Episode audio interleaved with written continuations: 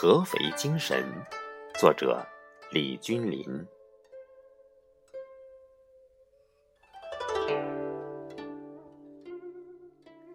空城小角，吹入垂杨陌。马上单衣寒恻恻，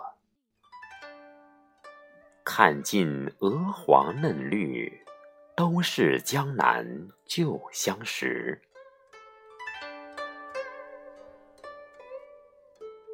正岑寂，明朝又寒食。抢携酒，小桥宅。怕梨花落尽成秋色。燕燕飞来问春何在？唯有池塘自闭。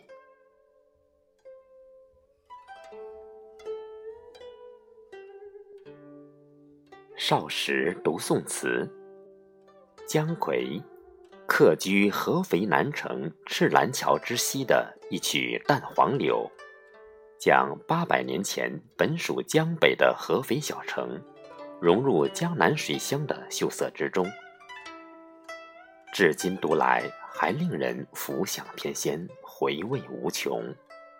那时的合肥，想必是杨柳依依，小桥流水。让吃饱饭的文人墨客能拈花惹草、浅吟低唱、发思古幽情、诵窈窕文章。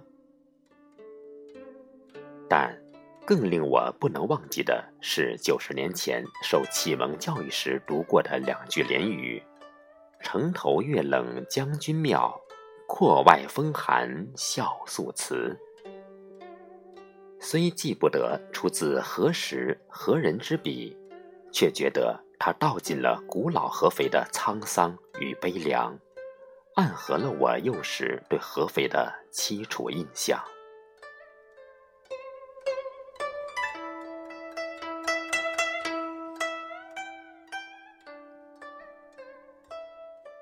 历史如漫漫长河，再远的便说不清楚。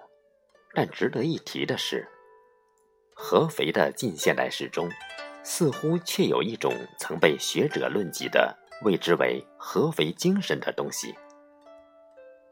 在一个小小的区域里，在一个较短的时期内，当连续出现一系列人物或事件，并在整个社会上引起了较大的震动，乃至改变了人们原来想象的历史进程中的轨迹时，便有学者开始研究产生这些人物和事件的历史背景及其社会的、地理的诸多方面的因果关系，并由此总结出他精神层面上的内容和影响。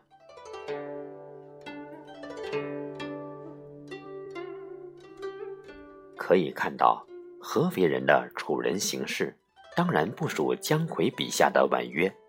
倒有些苏辛词派的豪放，他或有江南情怀，却更尽燕赵风范；少有似水柔情，多是激烈悲壮。合肥素有“怀右金侯，江南唇齿”之称，自古为兵家必争之地。晚清以降，更是多难。自太平军与清兵对合肥几番争夺，兵马蹂躏，血流飘杵之时，李鸿章因洞察江淮历来为产兵之地而兴起淮军，遂有合肥人刘铭传、张树声乃至其后的段祺瑞发迹肥上，一时间，整个中国竟是淮军之天下。甚至连袁世凯也是出自淮军。他们书写历史的章法迥异于中国那些以接受传统儒家教育、从科举获取功名的士绅阶层，而多半是出身草莽、靠行武立功跻身于统治阶级。对此，一代大儒曾国藩也深感意外。暗自思忖：这些虽有振奋之气，亦乏幽微之怀的合肥人，何以能屡战屡胜？他似乎已感悟到这些合肥人的与众不同，却对这种不同语焉不详。倒是李鸿章对他的那些个面子比天大、乡情比地深的老乡们看得透彻，深知其。忧国如家，视远若近。他们其实并不乏曾国藩所说的忧危之怀，而只是不因忧危而止步退让。他们总是有足够的勇气去求新求变，应对忧患。那时节，血染红顶，命如草芥，灾难弥众，思变心切。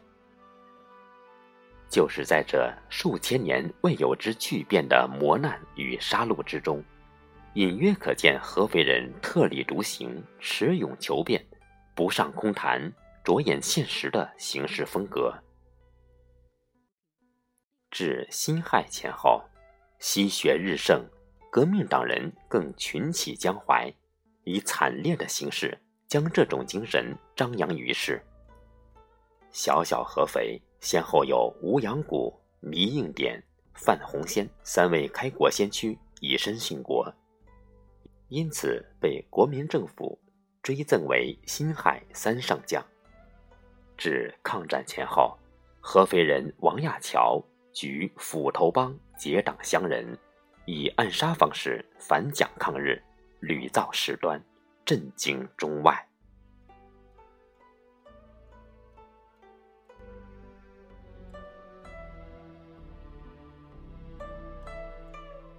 思想开来，无非是当时合肥的兵险与饥荒、衰败与贫瘠，造就了那几代合肥人的个性与意识。在现代进步思想尚未启蒙于国人之际，合肥人也如所有的中国人一样，在各自不同的追求中走上了不同的道路，却在这不同的追求中凸显了合肥人的执着个性。与思辨意识，以至于留下了不尽相同的足迹。